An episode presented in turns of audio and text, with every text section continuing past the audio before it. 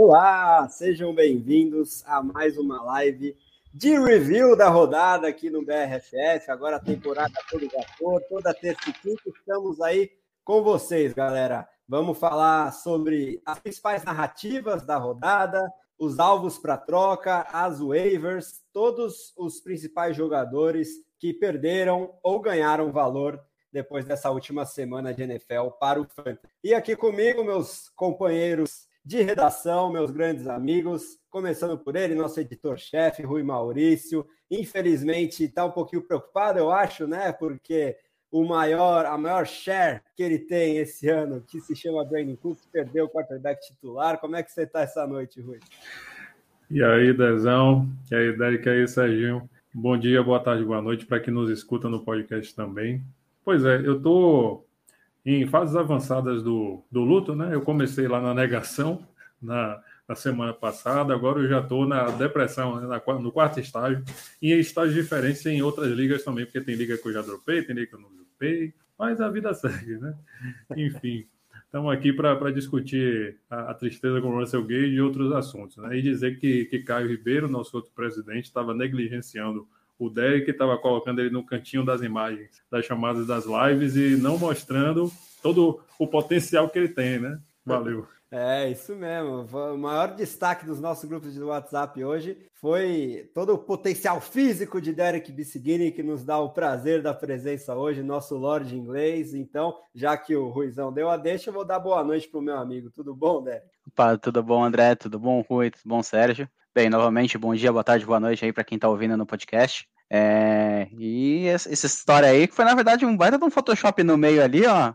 O Rui fez direitinho o negócio. Eu vou pra que academia quando você tem o Rui com Photoshop, né? É, mas essa, essa semana aí foi, foi bem interessante pro Fantasy, para as ligas para eu chorar, tudo isso aí que a gente vai comentar bastante. Exatamente. Daqui a pouco a gente conta algumas histórias que envolveram principalmente os dois running backs mais destacados da semana aí, Aaron Jones e Derrick Henry. Mas antes, dar meu boa noite e também aproveitando o que os colegas já disseram, bom dia ou boa tarde se você nos ouve no futuro na versão podcast, para Sérgio Luiz, nosso grande produtor, nosso carisma em pessoa aqui da redação, que chegou de última hora para brilhantar o nosso quarteto hoje. Tudo bom, Sérgio? Fala aí, André, Ui, Derek. É, cheguei de surpresa aí porque queria, queria polêmica aí hoje. Então, eu cheguei sem avisar. Assim que é bom, Sérgio, assim que é bom. Bom, galera, os recados de sempre muito importantes, com novidade, hein? Planos de assinatura seguem disponíveis o semestral e o anual, o anual com direito ao livro do Fantasy Football, semestral com a mentoria aqui com a galera do site, o Draft Kit já para o próximo ano também, e acesso exclusivo ou antecipado aos artigos especiais de Analytics do Ruizão e a novidade é que temos um terceiro plano de assinatura agora, exclusivo para a temporada. Então, ao final da temporada, é, você pode renovar em forma anual ou semestral, mas temos essa opção aí ao longo da temporada com a mentoria com a equipe do BRFF. É, é isso aí mesmo, né, Ruizão? Exatamente, exatamente. A gente então, tem aí esse plano de temporada, vai de setembro a dezembro, com a mesma mentoria com a nossa galera. E estamos aí, firme e forte. Já publicamos lá consistência né, da primeira e da segunda semanas, mostrando para a galera quem são os jogadores que estão performando um, num bom desempenho, né, em, em, mais de uma semana nesse caso, ou só uma semana ou nenhuma. A galera já pode conferir quem são aqueles jogadores mais confiáveis dessa temporada de 2021. É isso aí. Esse é um dos principais conteúdos exclusivos que você tem com os nossos planos de assinatura e também estarão disponíveis para quem assinar durante a temporada. O conteúdo escrito Segue de vento em popa lá no site. Derek acabou de lançar as waivers. Se você ainda não viu, confere lá a versão escrita. A gente vai repercutir muitos dos nomes que ele citou lá aqui durante a live. E pedir para a galera aí curtir o vídeo, se inscrever no canal, interagir pelo chat com perguntas preferencialmente sobre waivers, né? Ou alvos para troca, né? Quem você acha que deve ser vendido ou comprado, porque hoje o assunto principal é esse. Ah, Vamos lá, a gente, como sempre, vai passar posição por posição hoje, né? Quarterbacks, running backs, wide receivers, tight ends, e comentar aí esses principais nomes e ao final da live fazer a prévia já do Thursday Night Football. Essa é a nossa estrutura do programa de terça para quinta-feira. No esquenta do Thursday Night, a gente prevê todos os outros jogos da rodada, como já virou rotina nessa maravilhosa temporada de NFL. Uh, agora, os recadinhos né, de, de retrospecto da semana. Na Copa do Mundo Dynasty, lá do The Score, estávamos com a vitória na mão. No domingo, a gente falou: pô, tá garantido, né? 40 pontos aí. O Justin Boone, né, que é o anfitrião lá do Canadá, tinha só um tal de Aaron Jones para jogar na segunda-feira. E eu, particularmente, até tinha esquecido disso. Fui olhar depois e me deparei com uma derrota nossa por menos de um ponto. Então, a gente tinha o Derrick Henry, que nos virou o jogo aí no segundo horário de domingo também e abriu essa vantagem, mas o Aaron Jones foi buscar. A gente ainda está na esperança de, quem sabe, rolar uma correção de estatística aí para não dar vitória, mas infelizmente eu acho que vai ficar difícil. E que mais que a gente tem? Não tem o Kings Classic, né, Ruizão? Conta pra gente esse torneio também internacional, bem importante que o BRF está participando, e são duas divisões, tem a Auction e a Snake, né? Isso, exatamente. São dois formatos, a gente fez dois drafts, né? Um no formato de leilão e outro no formato tradicional de Snake, com os mesmos times, os mesmos representantes, né? De analistas dos Estados Unidos e ao redor do mundo também. Essa semana a gente enfrentou o Aaron Jones nas duas ligas. Em uma a gente conseguiu vencer por pouco e torcendo para não ter nenhuma correção de estatística. E na outra, o Aaron Jones virou e virou bonito para cima da gente. A gente está 2-0 na Snake, está 1x1 na Auction, mas com perspectivas de chegar nos playoffs nas duas. A gente segue firme e forte. Com certeza. Em todas as nossas ligas internacionais, a gente está com elencos bem fortes e na esperança de alcançar os playoffs. E na Survivor aqui da redação, todos os sobreviventes, que incluem eu, o Sérgio e o Derek, fomos de Cleveland Browns e seguimos vivos o Ruizão, infelizmente, morreu na rodada 1 com o Jacksonville Jaguars. E vamos aí, vamos ver aí quem, quem segue vivo, quem vai ganhar esse Survivor para a semana 3. Eu ainda não dei uma olhada, mas preciso fazer a minha escolha. Vocês já, já checaram aí, começando pelo Derek? E também fala como é que está seu retrospecto até agora nas várias ligas que você está disputando, meu Lord. Precisa mesmo falar? Não dá para esquecer isso aí, não. Mudar o rolê, outro assunto. O tempo tá bom, né? Tá calor. É, bem, é, primeiro de tudo, na Survivor, já coloquei meu palpitezinho ali. Né, eu acho que, que vai dar a lógica ali, né? Fui com a maioria, né? Foi o mais seguro ali possível. Falando dar um, um Jacksonville contra, contra Houston do nada, né? Então, para mim, eu já tô, tô, no safe por enquanto na, na, na Survival. É, já nas ligas, né, que eu, que eu participo, infelizmente, eu acabei pegando lá na Liga do Piadas NFL é, joguei contra o McLaurinho e também com o, o, o Hawkinson. Né, eu tava até uh, abri um, uma boa vantagem, assim, tava 141, 139, 140 e pouco. Só que aí depois eles foram chegando, chegando, chegando e aí acabaram virando com, com o Hawkinson no finalzinho ali, que pontuou muito bem, jogou muito bem para Detroit, né? Um, um, dos nomes assim que, que, eu, que eu apostei bastante na, na, na pré-temporada e tá, tá pagando pelo menos. Tem as ligas também, obviamente, ligas de casa, com os amigos, né, até com o Bruno do Schwab, que estava aqui esses dias aí, precisamos convidar ele mais vezes depois para vir.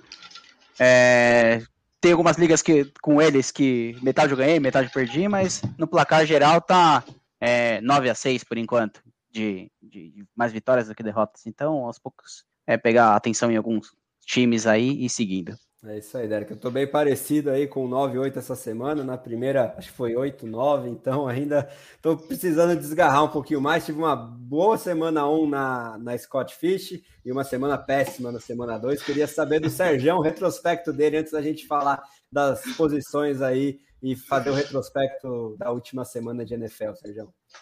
Ah, nas dinastias, é, nas drafts eu até fui bem, eu ganhei, eu jogo três ligas, eu ganhei as três, então deu para recuperar aí de duas que eu perdi na primeira semana. Em dinastias é, é meio complicado, até porque eu, eu queria falar para vocês, se um dia o Caio ou o Rui chamarem vocês para jogar em dinastia, se preparem, porque cada time que eles me deram, que brincadeira, era para assumir time. Em uma das ligas que eu assumi, meu running back 1 era o Caio Juszczyk. Tive Nossa que sofrer senhora. dois. Uma, primeiro jogo, meu objetivo era só ganhar um jogo, que eu consegui. Aí depois, agora tá engrenando. Só que nessa liga eu ainda tô com. Eu perdi os dois primeiros jogos, tá difícil.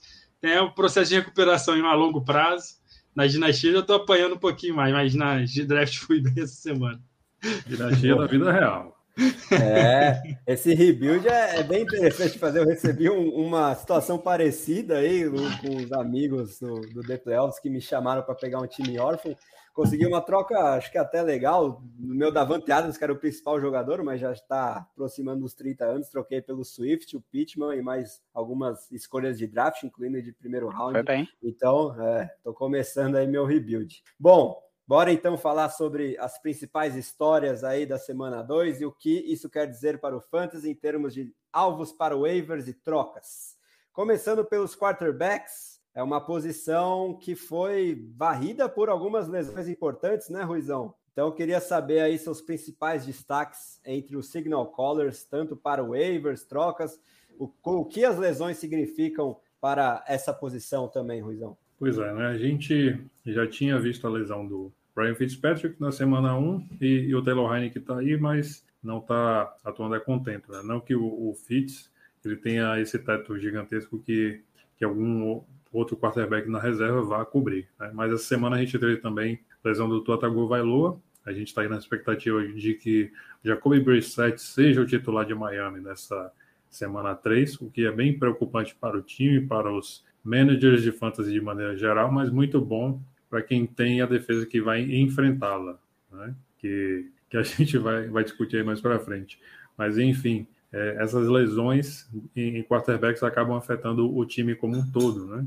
É, principalmente quando o quarterback ele é um, bom lançador, ele sabe utilizar as suas armas ofensivas. E para quem tem um quarterback corredor que perde, o Tua tem esse potencial, é, é ruim também para quem investiu no draft, apesar de que ele estava baixo no draft, mas é, tem essa preocupação também, né? Porque as waivers estão até interessantes, tem, tem bons nomes. O Derek Carr, por exemplo, é, é um exemplo interessante de jogador que está lá para a gente buscar para suplantar essa deficiência. Certo? Tem ligas onde o pessoal é muito conservador e que busca aquele seu segundo quarterback já no draft para não ter surpresas, né? Mas ainda existem opções e, e a gente consegue gerenciar dependendo da liga que a gente joga. Exatamente, Ruizão. A gente, inclusive, no perfil pai, perfil mãe, seja qual for o ponto de vista, retuitamos uma thread bem legal do quase doutor Fantasy Football, o nome dele no Twitter, é o arroba doutor underline fantasy F-ball. É, é um estudante de medicina quase formado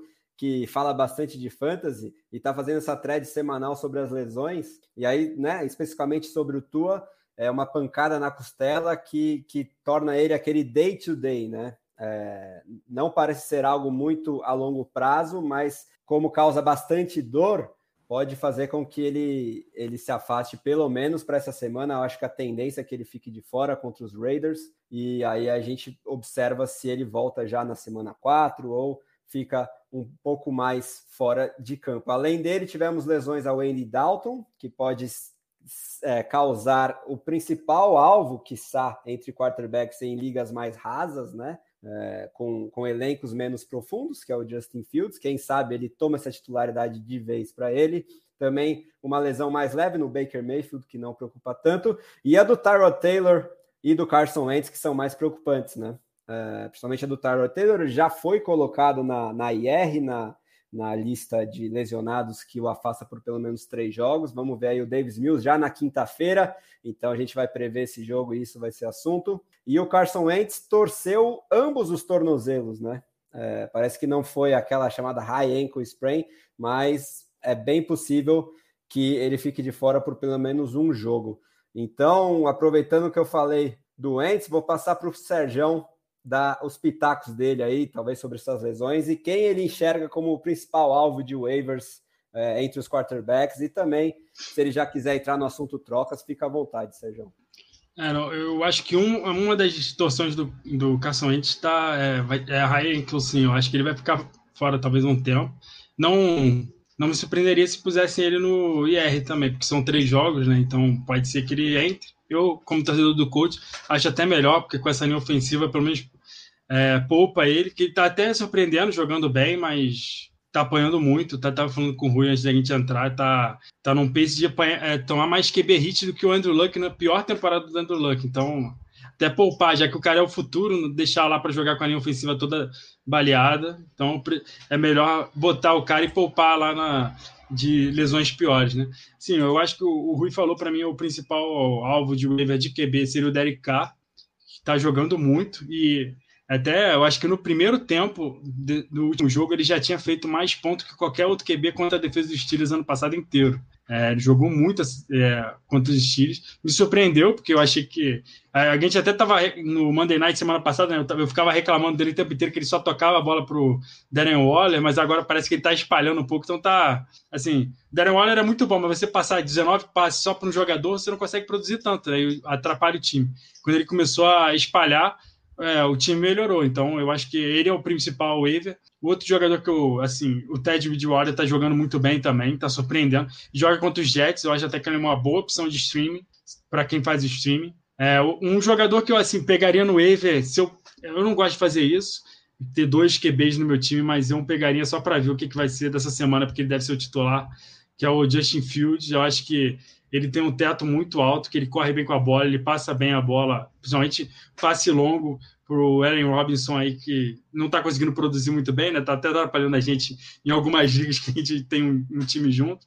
Então eu acho que eu, peguei, é, eu acho que o Justin Fields seria aquele jogador para você pegar e deixar, não usar nessa semana, porque a gente não sabe o que, que vai acontecer.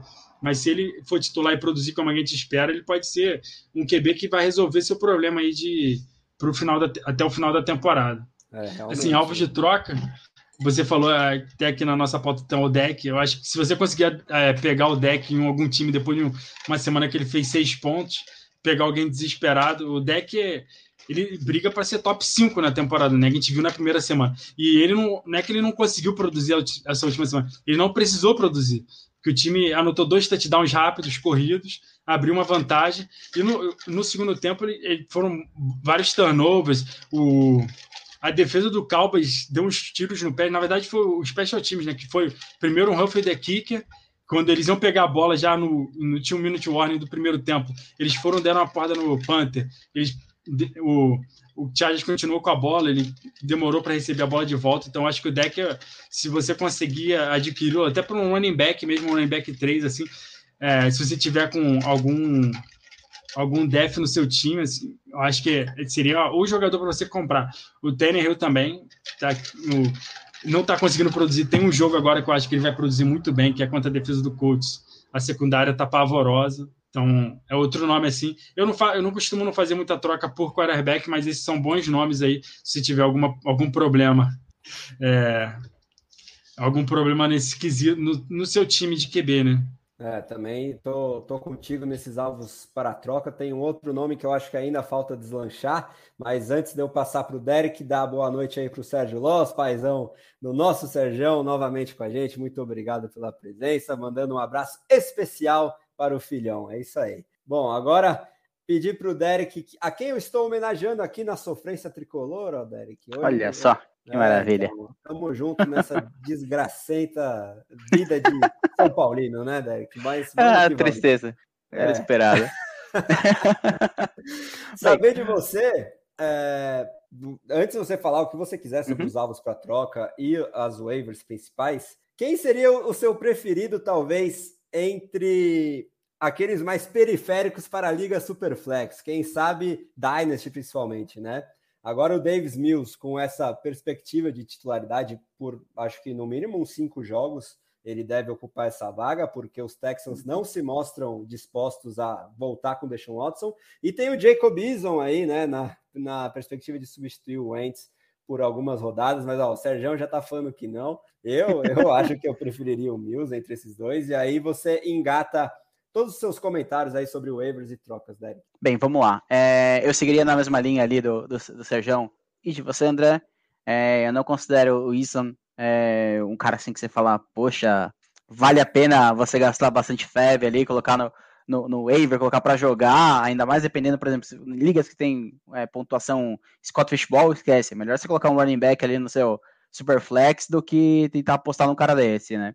É, mas para Dynasty, pensando, tanto que até coloquei lá no, no, no, no nosso texto do, do waiver dessa semana, é justamente o Mills, né, principalmente para Dynasty, eu acho interessante porque é, Tyler Taylor não deve ser o, futuro dos Texans, é, ele vai ficar um bom tempo é, fora, E já, já é uma ideia de você começar pelo menos a, testar, entender como é que é o, o, funcionamento desse quarterback, como que vai ser a reação dele com é, o resto do time, né? E, e, aí você coloca lá, deixa no seu banco inicialmente, e dependendo, você já pode até depois fazer uma troca, envolvendo ele para um time que precise mais, se espontar em uma outra rodada, ou então você aposta para o futuro. Né? Entre esses dois, eu prefiro muito mais o, o Davis Mills. É, e aí, voltando nesse ponto das trocas, né? Quem eu venderia? Uh, o Jimmy G, o Jimmy Garoppolo. Né? A, a tendência é, é para o meio do ano, ou mais né, meio do ano, então se pensar em Dynasty, que o, o Lance é, ele roube o lugar, né? Tanto que os caras gastaram uma quantidade absurda de cap né, em cima dele para subir para a terceira posição. Eles não iriam simplesmente é, draftar o cara para deixar ele sem jogar nem nada. Tanto que até mesmo na, no, nos jogos, né, que teve o primeiro e o segundo, né, semana 1 e semana 2, ele até entrou em alguns snaps, né? Então, tanto que um, um deles, primeiro lançamento praticamente fez touchdown, né? Então a tendência é justamente o, o Garópolo perder espaço. Então, como teve uma pontuação boa, apesar do jogo dele, né, no, dos 49ers ter sido bem ruim, né, estatisticamente, né, os números foi bonito, teve uma pontuação legal, mas questão de jogo, quem, quem viu o jogo mesmo não, não, os números não batem com o que foi apresentado, né, então, se tiver oportunidade de vender é a melhor coisa.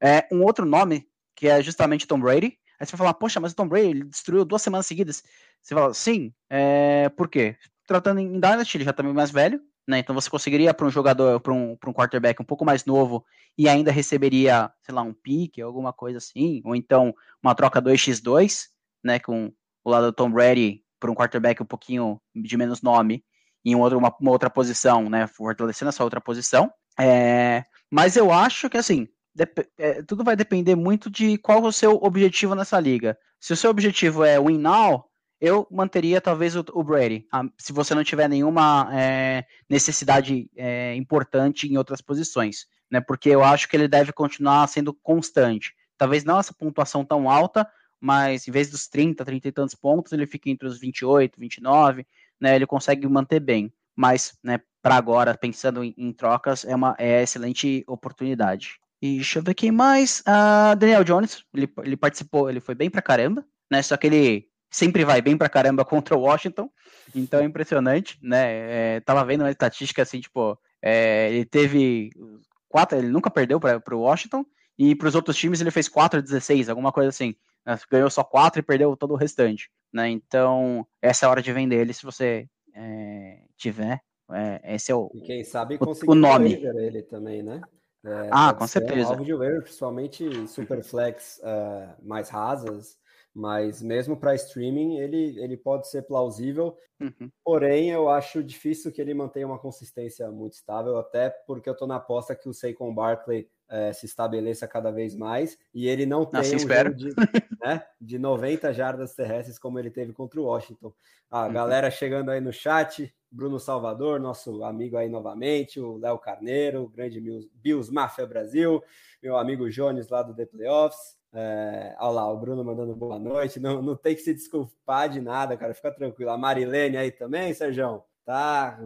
Todo, todos os parentes aí com a gente, é isso aí. Então, ó, puxando aqui, o Bruno tá perguntando: vale a pena oferecer o Brady pelo deck? Eu, particularmente, estou tentando fazer isso em algumas ligas. Eu faria. É. Sem sombra de dúvidas. O Léo Carneiro bem sabe porque em uma delas eu iniciei negociações com ele envolvendo esses dois jogadores. uh, e por que, né, que eu acho que vale a pena? Uh, o Brady, para mim, é, é, ele se estabelece, e talvez ele seja hoje o principal candidato a MVP da NFL, ok? Estamos apenas na semana 2, mas os Buccaneers vêm muito forte, uh, ele continua operando muito bem esse ataque, mas para o Fantasy, ele não vai ter o upside com as pernas. E a gente tem que analisar também o calendário, né?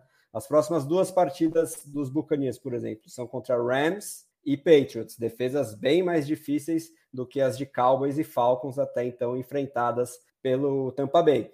Enquanto isso, o, o deck teve uma, uma partida muito abaixo da média que ele vinha tendo até a lesão em 2020, que ele fez no mínimo 27 pontos em cinco jogos, até esse desempenho bem aquém do esperado contra os Chargers em que os Cowboys anotaram todos os, os touchdowns via terrestre e o placar do jogo como um todo deixou bastante a desejar se a gente comparar com o over-under que Las Vegas estava prevendo. Então, eu acho que, que essa seria a melhor oportunidade para adquirir o Dak Prescott e pelo Tom Brady, por mais que ele seja um cara que eu que eu apostei em muitas ligas e eu tenho convicção que vai terminar no top 10, o deck tem aquele upside um pouquinho maior. Então, você conseguiu uma liga, uma troca um por um direto, eu particularmente faria, é, mas é, tem outros pontos de vista que enxergam no deck um, um risco maior de lesão também, porque ele está retornando de uma lesão grave, então tem tudo isso para ponderar.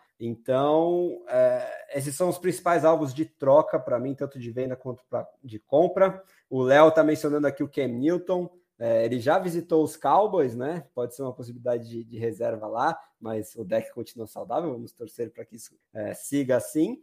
Agora, nesses times que, que tiveram lesões no, no Signal Colors, eu acho que eles só iriam no desespero, entre aspas, atrás do Ken Newton, se eles se vissem como um contender, por exemplo, um time com uma defesa muito forte, é, que, que se veja nos playoffs e, e que vá perder o, o, seu quarterback titular por muito tempo, e o reserva ao mesmo tempo fique muito, muito abaixo. Então, talvez a chance maior seja dos Colts fazerem isso, mas o Sérgio tem mais propriedade para falar, se ele enxerga alguma chance. É, o Wilson entra, fica muito, muito abaixo, mas como os Colts também já abriram com 0-2 a temporada, fica difícil eles chegarem aos playoffs. E o próximo jogo contra os Titans vai ser fundamental, né? Confronto divisional, para eles realmente terem alguma chance de alcançar os playoffs. Então, hoje eu vejo baixa a chance do Cam Newton se tornar titular em 2021 de algum time. Uh, e de, de resto, como último nome entre os quarterbacks, uh, antes da gente falar dos running backs, Queria destacar o Josh Allen, né? É, como um alvo para compra, talvez, porque ele ainda não engrenou é, nos dois primeiros jogos. O, enfrentou defesas difíceis, a gente tem que lembrar, né? Pittsburgh e Miami. Vai enfrentar Washington na semana 3, que também é uma defesa boa, mas depois tende a melhorar bastante a situação, que ele vai enfrentar Houston, Kansas City e Tennessee. É, Kansas City vai ser um jogo mais pegado, mas tende a ser um show de, de fogos de artifício, pontuação para todo lado. Então, se você conseguir aí o Josh Allen no desconto, é, talvez envolvendo o Brady mais alguém por ele, dependendo desse alguém, pode ser que vale a pena. Um, vamos então partir para os running backs, ou alguém quer falar mais alguma coisa sobre quarterbacks? Não, tá tranquilo? Então, beleza. É, saber aí do Ruizão, principais alvos de waivers entre os running backs eu acho que um deles é alguém que, que agrada bastante o Ruizão, que ele draftou bastante numa aposta de que teria um papel proeminente lá em Los Angeles, né, Ruizão? Exatamente, né? O Sonny Michel. O Darrell Henderson se machucou, né? Ele tá com problema na costela, a gente precisa avaliar dia a dia para saber como ele vai ficar. Se ele não voltar, o Sonny Michel domina o backfield de um time que está passando o carro na galera e que a gente já imaginava isso desde off-season. Né? O Sonny Michel é um running back de calibre de primeira rodada, é um bom talento e tem tudo para desempenhar um bom papel, pelo menos no jogo corrido. Né? No jogo aéreo, ele tem essa limitação, é importante frisar. Então, o valor dele é mais interessante em ligas standard do que nos outros formatos de pontuação, half PPA, o PPA também. Mas é um cara de goal line. Ele, ele é um cara que pode dar aquela empurrada da bola para dentro da endzone, anotar 6 pontos, 12 pontos, dependendo da partida. Os Rams têm plena capacidade para isso, de ganhar a bola, de ganhar o jogo, levando a bola até a, a, a linha de 10, a linha de 5, e, e, fazer o Sonny Michel pontuar muito, como era o, o LeGarrette Blount nos Patriots, de onde o Sonny Michel saiu. E eu imagino que ele foi uma dessas tentativas, só que o time era tão bom que não precisava sequer do Sonny Michel para isso, né? Ele só foi usado assim basicamente na, naquele, naquele Super Bowl, justamente contra o Los Angeles Rams, aquele placar abaixo de 13 a 3, mas aí eu já estou devagando demais, né? mas enfim, eu acho que o, o Sonny Michel é uma opção bem, bem interessante nas waivers, para quem tiver com uma vaguinha no banco aí e não tiver opções melhores para para adicionar ou não tem a preferência para pegar os principais nomes dessa semana. Pois é, né? Acho que principalmente ligas um pouquinho mais rasas, com elencos menos fundos, o Michel foi um dos jogadores mais dropados da semana 1 para 2, então pode ser realmente que ele esteja dando sopa. E aí, para puxar novamente a thread aí do, quase doutor Fantasy Football no Twitter, ele estima em 50% a chance do Henderson jogar na semana 3. É uma lesão, outra lesão na costela aí, essa, na cartilagem, e diz que é algo bastante dolorido e a intensidade dessa dor vai definir, é, acho que no fim das contas, se ele vai a campo pelo menos nessa semana 3. E aí, se o Michel pegar o backfield todo para ele, o potencial é realmente muito grande. Agora eu queria saber do Serjão, se ele concorda comigo que podemos estar presenciando pelo menos o início de uma transição no backfield dos Cowboys. Era uma aposta forte minha no off-season de que o Ezekiel Elliott ia começar a arriar ali os pneus e o Tony Pollard ia pedir passagem. Nesse último jogo, é, o, o Zeke continuou com mais de 70% dos snaps, teve mais de 10 carregadas para acho que 9 do Pollard, mas a produção do Pollard foi melhor. Eles estiveram juntos em alguns pacotes ofensivos também, mas para mim é, é a narrativa de maior destaque para o Fantasy, pelo menos para observar aí médio e longo prazo. Então, queria saber aí suas opiniões sobre o Pollard, que também é um, para mim é um alvo bem importante nas waivers, nas ligas mais rasas. E se você concorda comigo, Sérgio, e aí emenda o que você quiser sobre os running backs para waivers e trocas. Não, eu, eu ainda acho que o Zeke é o running back do time, eu só acho que vai ser mais balanceado. Assim, eu tô, assim, porque a gente teve o primeiro jogo que o Pollard produziu mais, mas eu acho que ele tocou na bola seis vezes só. No último jogo já ele correu bem muito mais com a bola, ele correu 13 vezes, eu acho que o Zeke correu 16. E eu acho assim, o, o, Pollard, ele é muito mais rápido, assim, muito, tá, ele tá mais rápido que o Zeke, o Zeke ele não consegue mais fazer essas corridas grandes que o Pollard tira, que alguns running backs conseguem tirar, né? O Zeke tá, tá com uma dificuldade, até eu acho uma corrida de 20 ou mais jardas, eu acho que ele conseguiu uma semana passada, mas há muito tempo ele conseguia. Então, eu acho que essa é, eu acho que é o grande destaque, mas eu acho que o Zeke ainda vai ter o volume principal do time. É, acho que o, a goal line que o Pollard tirou dele pesou muito, né? Porque foi o primeiro touchdown do time. Mas foi uma jogada que o Zeke estava em campo. Grande parte do. É, grande, acho que eles jogaram 20% dos snaps juntos, né? Então o Zeke não é assim que ele não está escanteado totalmente. É, eu acho assim que ele perdeu muito valor comparado com o que a gente tinha, pelo menos eu no draft, né? Que eu, eu tava com ele no top 10, mas se ele mantiver essa divisão, é que os dois jogos do, do Dallas foram muito esquisitos, né? O primeiro jogo, o Dallas não conseguia correr, então era só passe, passe, passe. E o segundo jogo, o Dallas não passou. Então não dá para a gente olhar os dois jogos e falar assim, não, isso vai ser o que vai acontecer na, na, no resto da temporada. Então eu acho assim, o, o Pollard está no seu waiver, eu acho que você tem que pegar. Eu pegaria acima do Sony, Michel, porque ele, a gente vê que ele produz mesmo com o Zeke em campo. Então, a gente imagina só o que, que aconteceria se o Zeke machucasse. É, então, o Pollard seria um top 5, talvez. Foi o que aconteceu ano passado. O Zeke ele não jogou um jogo, o Pollard fez 36 pontos. É, mas eu acho que eles ainda vão dividir, até porque eu não sei quanto que o Pollard consegue ficar tomando pancada o jogo inteiro, que o Zeke tem um corpo mais pesado, assim, um grupo mais forte para ficar é, é, aquelas corridas entre os tecos, né? Então, o Pollard, eu acho que ele é mais aquele jogador para aquelas jogadas mais improvisadas. Eu acho que eles se complementam muito bem. É um pouco o que a gente vê assim com puxando a sardinha para o coach, né? O Jonathan Taylor e o Hines, né? O Hines também tem um, é um jogador mais atlético, mas, por exemplo, quando o Jonathan Taylor não joga, o Hines não é o jogador que fica correndo com a bola. Eles colocavam o Wilkins e esse ano vai ser o Mac. Então, é, é, eu acho que eles se complementam muito bem. O Pollard, eu acho que ele aguenta mais porrada que os Hines, por isso ele, ele seria o principal do time na ausência do Zeke. Mas com o Zeke, eu acho que o Zeke ficaria na, na principal arma ali. Assim. Eu acho que o principal alvo assim, de, de waiver dos que a gente vê, porque eu acho que o Pollard é muito raro que ele tá. O...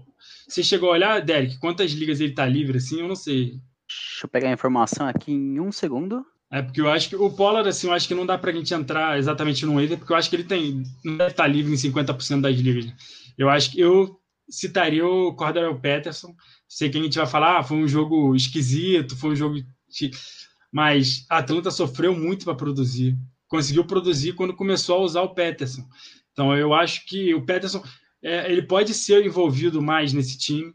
O, time, o ataque do Atlanta, eu até brinquei lá no, no, no domingo que eu botei lá no nosso grupo. O ataque de Atlanta, do Tennessee, do Colts são horrorosos de assistir, porque eles têm peças boas, mas ninguém consegue fazer nada nos ataques. Eu falar, o Derek Henry anotou touchdown, o Atlanta anotou touchdown com o Calvin Ridley. Então eu acho que eu, eu acordei esses dois ataques e eu acho que o Cordell Patterson ajudou muito no, nessa produção de Atlanta. Porque quando você não consegue jogar direito, começa a inventar jogada maluca. Então você coloca o wide receiver jogando de um running back que mata o, o time adversário não consegue marcar direito. Então eu pegaria o Pederson, estou tentando pegar em alguns waivers nossos. Fui até olhar em várias ligas nossas, ele não está nem na waiver, então é, eu acho que ele é uma boa opção. Até o Leonardo Carneiro aqui brincou que é, eu, eu, iria de Moss. Eu acho eu acho que o Moss vai ser cada vez mais envolvido no plano de jogo dos Bills. Eu acho o Moss muito melhor que o Singletary, já falei isso várias vezes. E o, o Moss ele mostrou que ele consegue produzir numa coisa que o Singletary é horroroso. E ele é tanto que ele ele é tão fraco que ele, ele, ele, não, ele não é usado nessa forma, que é na red zone. O Zach Moss anotou dois touchdowns, já, já com o jogo ganho, assim, não vai ser isso a produção inteira. Mas ano passado ele foi o líder, inclusive com o Josh Allen é, jogando, ele foi o líder de carregadas na red zone. Eu acho que isso vai ser bastante importante o papel dele. Inclusive, quando o Frank Gore era o running back do time, ele era o líder de carregadas na red zone. E o Frank Gore com 50 anos de idade e o Singletary em campo. Então, eu acho que o Zach Moss vai ter essa, essa função. E para você usar no flex é muito importante. É, eu acho que o, Single, o Zach Moss vai ter é, um bom valor, só que eu também acho que ele não é uma opção de waiver, porque ele não deve estar em 50% das ligas. Perfeito. É. Apenas a título de, de curiosidade da informação lá, né? A gente é, pesquisou aqui rapidinho e o Pollard está disponível em apenas 7% das ligas. Então, no então, Sleeper, né? É, no Sleeper. Com, com, no, considerando no aplicativo da NFL, que, que eu dei uma olhada nos textos deles, é porque tem bastante variação, né? O Sleeper Sim. é a galera mais hardcore que joga. E no, no aplicativo da NFL, se não me engano, ele está em pouco mais de 58%. Então, nessas ligas é. mais rasas, mais home leagues, é possível ainda achar o Pollard, mas ele é muito mais um, um alvo para trocas, quem sabe, do que para waivers nessas ligas mais hardcore. Mas então já emenda aí, Derek, seus destaques entre os running backs. Talvez saber sua opinião sobre o Patterson, que eu sei que você listou na, no seu texto, e aí falar sobre outros nomes que você enxergou aí nessa semana 2, como alvos de waivers ou trocas para compra e venda.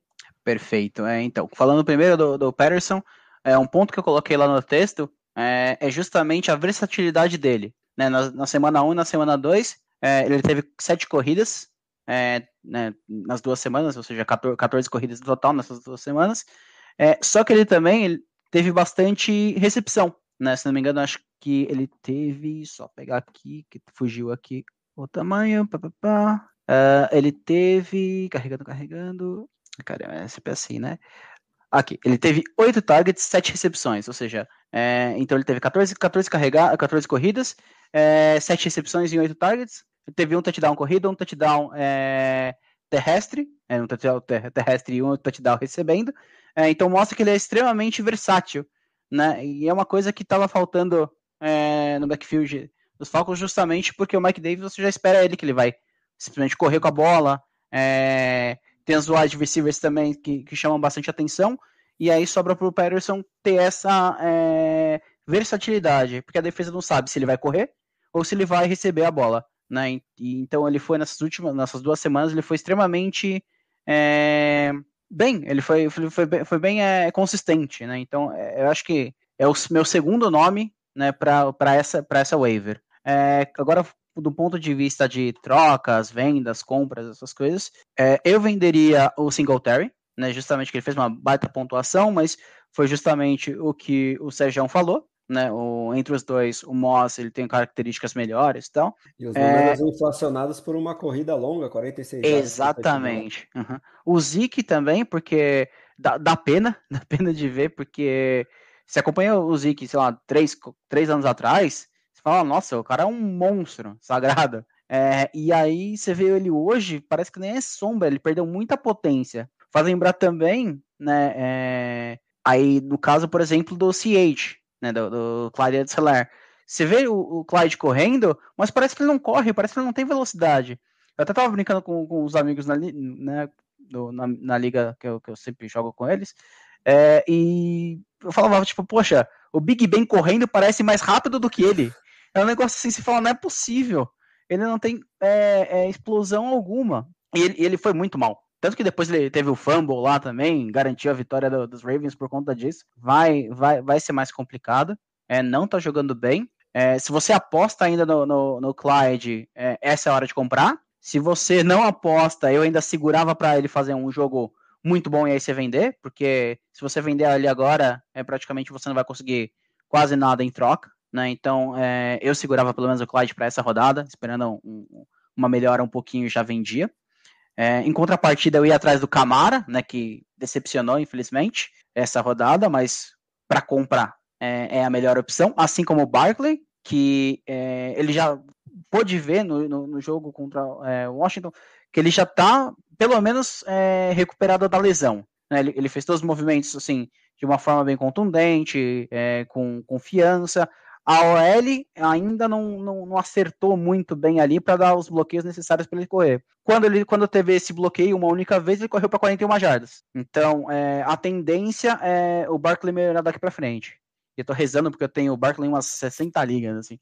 Mas, é, do ponto de vista eu de running back, que... pelo menos, é isso. Eu acho que não tem oportunidade melhor depois de 10 dias de descanso que o Barkley Sim. jogou na quinta-feira e vai enfrentar Atlanta. Então, para mim, Exatamente. é a última oportunidade de você conseguir o Barkley no desconto, porque eu tô otimista aí, porque eu tô gostando do que eu tô vendo é, em termos de recuperação física dele.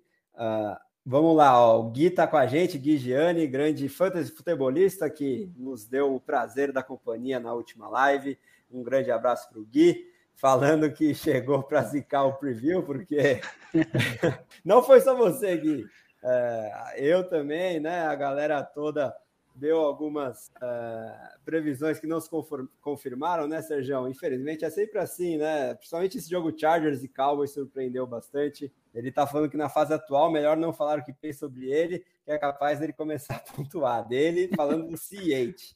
E aí o Léo está fazendo várias perguntas aqui sobre o C8, né? Comparando com a situação do Jonathan Taylor, talvez, em 2020, e se o fumble pode comprometer o número de carregadas dele. Então, queria saber do Ruizão, a opinião dele sobre o Clyde Edwards-Helaire, porque eu sei que o Ruizão estava alto, um pouco mais acima do, da média na, na fase pré-draft, mas você está preocupado, Ruizão? Você acha que ainda é cedo para desistir do Clyde Estou na quinta fase do luto com o Clyde Ziller, né? Eu estou na aceitação. Primeiro porque o Kansas City Chiefs ele passa com a bola, né? Não corre com a bola. Então o, o, o Andy Reid não mudou a forma dele de jogar, né? Então assim, quem pegou o, o CH como eu tá ferrado, né? O cara sai de LSU, você tem que pensar em wide receiver, não em running back, né? Que erro estúpido da minha parte, né? Mas, brincadeiras à parte, é, eu tenho preocupação, mas eu não tenho preocupação sobre o Darrell Williams e, e, outros running backs tomarem o volume dele. Porque o time não corre muito com a bola, então vai, vai investir o cara que eles pegaram na primeira rodada para estar lá em campo, né, no, nos snaps, é, fazendo os bloqueios de passe, etc. e tal, que, que é a função que ele tem feito melhor do que carregar a bola, como o Derek já discutiu muito bem. Só que a gente tem que esperar aquela semana boa, que ele vai explodir, que ele vai anotar um TD e a gente se livra dele, vai vender, pegar alguma coisa melhor e seguir em frente na temporada, porque realmente a gente não tem expectativas de, de um teto muito bom para o CH, passando de running back 2, se torne um RB1 baixo, eu já não tenho mais essa, essa fé nele para essa temporada, e juntando com o que a gente viu na temporada passada também. Então, assim como Ronald Jones, por exemplo, que é um desses exemplos de running back que a gente tem muito alto, um bom prospecto, né, um dos melhores da classe, etc e tal, mas ele nunca teve um, um desempenho em nível de temporada que nos fizesse colocá-lo ali no patamar de running back 1, 2, com confiança. É o que está acontecendo com o Ciete também, na minha opinião. É, tô contigo, viu, Ruizão? E se a gente puxar o calendário dos Chiefs, Talvez esse próximo jogo contra os Chargers, se eles é, oferecerem algo parecido com o que fizeram para os Cowboys, né? Que ganharam o jogo pela via terrestre, seja a melhor oportunidade para esperar um pouco de produção do CH e vendê-lo, porque depois ele vai pegar uns times que estão se dando muito bem contra a corrida nesse começo de temporada, que são Filadélfia, Buffalo e Washington, né? Defesas, principalmente a de Buffalo, melhorou bastante o desempenho no ano passado para esse. Tem uma dupla de linebackers muito boa. Então, fica de olho aí nessa semana 3. Se o Hilaire conseguir produzir um touchdownzinho que seja, já salva. E você pode ir atrás de alguns nomes é, com um pouco mais de, de, teto, com um pouco mais de upside. Dentre eles, uh, eu destacaria o Dandre Swift, que para mim é uma oportunidade de compra. Ele ainda não está 100% fisicamente, mas se a gente puxar o draft uh, de 2020 da NFL mesmo, os Chiefs deixaram o Swift passar para pegar o C8. Eu não me conformo com isso até agora. Eu fico imaginando o que seria o Swift nesse ataque do Andy Reid, por mais que, que eles continuem passando demais a bola, mas eu acho que alguém com o talento do Swift obrigaria o, os Chiefs a, a, correrem um pouco mais. E ele seria também envolvido no jogo aéreo, poderia ter um desempenho parecido com o que a gente já viu o Kareem Hunt fazendo nesse ataque, uh, porque o Swift, para mim, é talvez. Com, é, ele compete ali com o Jonathan Taylor como o melhor dessa classe tão talentosa de 2020. O meu querido Ken Makers ainda é, precisa voltar da lesão, mas o Swift, para mim, tende a recuperar cada vez mais, né, gradativamente, a saúde e dividir menos com o Jamal Williams.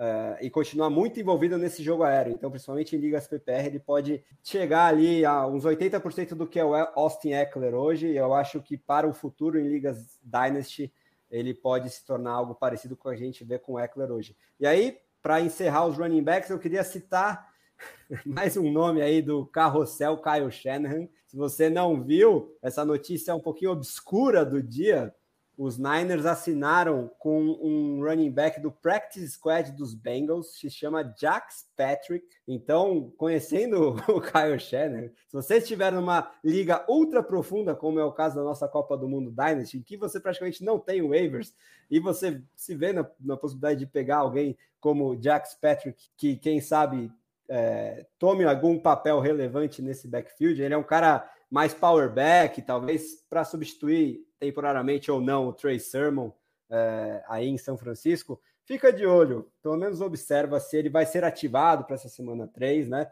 Porque eu acho que eles só vão ter o Elijah Mitchell para essa rodada, porque o Jamaica Race já está fora, e o próprio Sermon muito dificilmente sairá do protocolo de concussão. Eles receberam a visita do Duke Johnson e do Lamar Miller, né, nomes mais famosos, já tiveram proeminência na NFL e para o Fantasy, mas não assinaram. Quem eles incorporaram ao roster de 53 jogadores foi Jax Patrick, que teve alguma relevância aí na pré-temporada pelos, pelos Bengals. Vamos falar então de wide receivers, começar pelo Sergião. Uh, eu acho que temos aí um nome bem interessante alguém que passa perto da minha altura, é do meu time, não é do time do Serjão dos Altos, é do time dos Baixinhos, o Ron Del Moore. Acho que é o principal destaque das waivers entre os wide receivers, mas se você discordar de mim, fica à vontade, Serjão, e cita quem mais você quiser sobre os wide receivers da semana 2 para a semana 3 para o Queria falar Só rapidinho, é, antes é. da gente entrar na, na posição de, de wide receivers, a gente falar do Javonte Williams como opção de compra.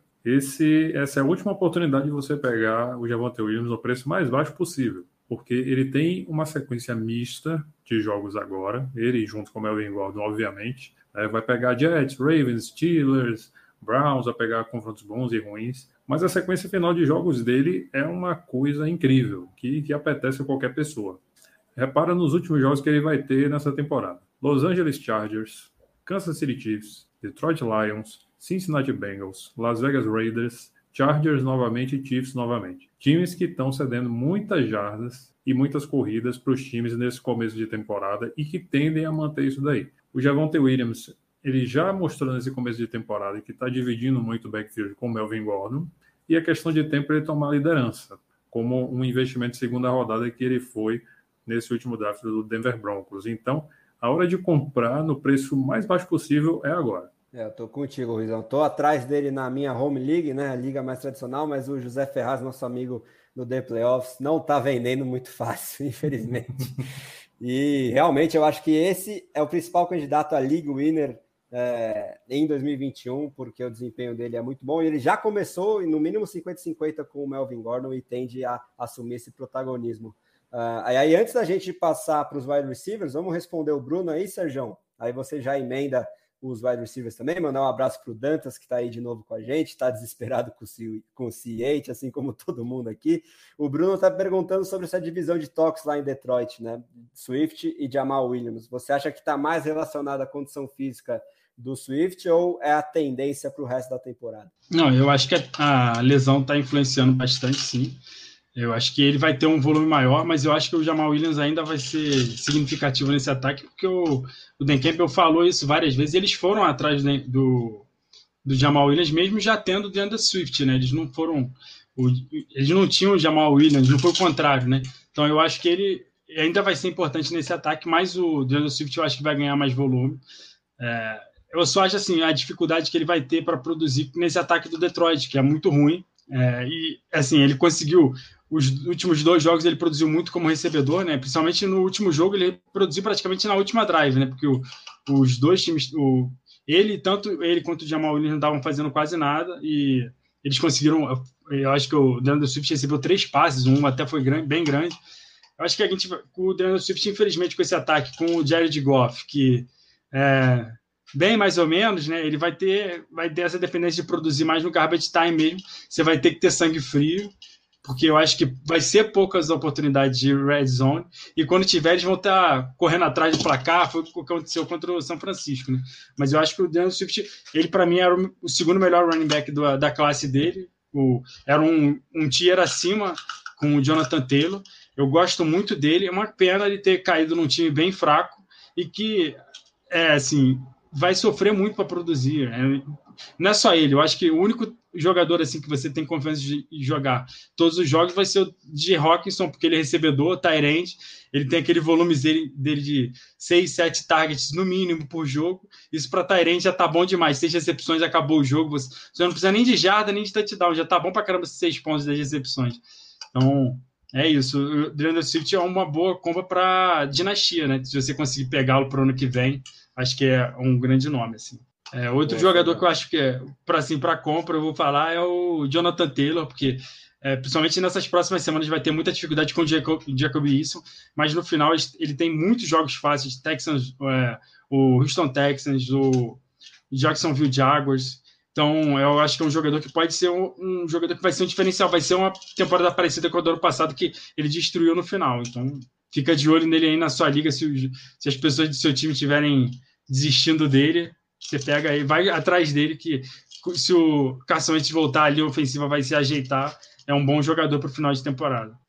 E o, o, Marlon Mack voltou a atuar nessa última rodada, né? Jogou um drive completo aí também, surpreendeu um pouco. Pode ser realmente uma oportunidade de compra aí do Jonathan Taylor. Então, já que o Sérgio desdenhou do time dos baixinhos, eu vou passar para o Derek comentar sobre os wide receivers. Eu acho que tem um bastante proeminente para se buscar nas waivers, né, Débora? Exatamente. É... Tratando de waiver, nós tivemos o Rondell Moore, que ele foi muito bem no jogo passado, né? O touchdown que ele fez é, foi, foi, foi, sensacional, foi tantas e tantas jardas, foi um, foi um, caminhão de jardas. Ele ainda também é, sabe driblar bem, saiu do bem dos tackles. É, é um nome interessante e também o, o, o Kyle Murray é, até que lançou bastante para ele, né?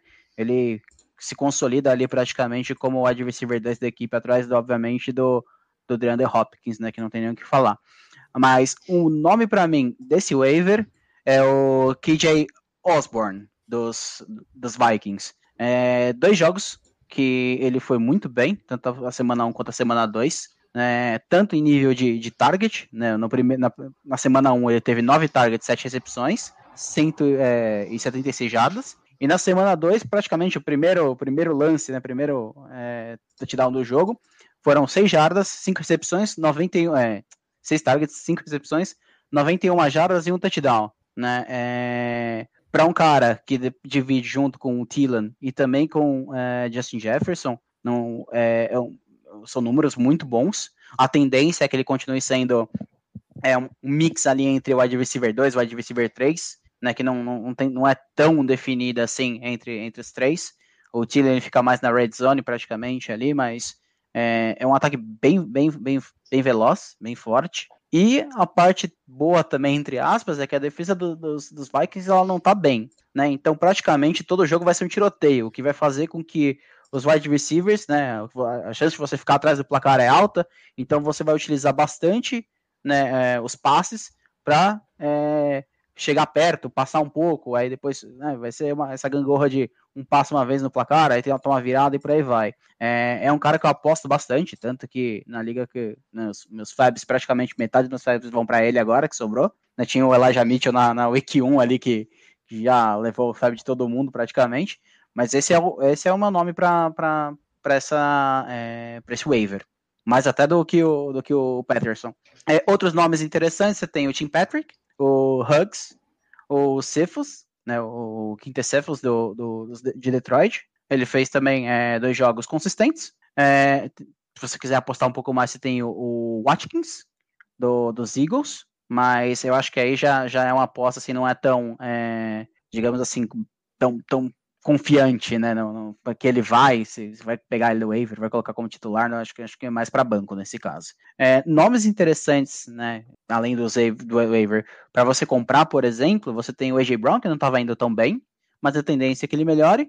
A mesma coisa com o Metcalf e com o Woods. Né, o Woods eu ainda tenho um, um pouco preocupado, estou tentando trocar ele, na verdade, em algumas ligas, mas é, porque eu tenho vários wide receivers, então é um nome que para mim eu venderia. Apesar de que, para quem está precisando um pouco mais de wide receiver, o, o, Robert Woods é um nome bem interessante, porque ele está num ataque é, muito bom. Né? Tem ele, o Cooper Cup também, que, que dispensa comentários. Uh, Hill, ele foi mal é, é, jogo passado, mas é, é a hora de você comprar se alguém estiver é, com, em pânico, por assim dizer.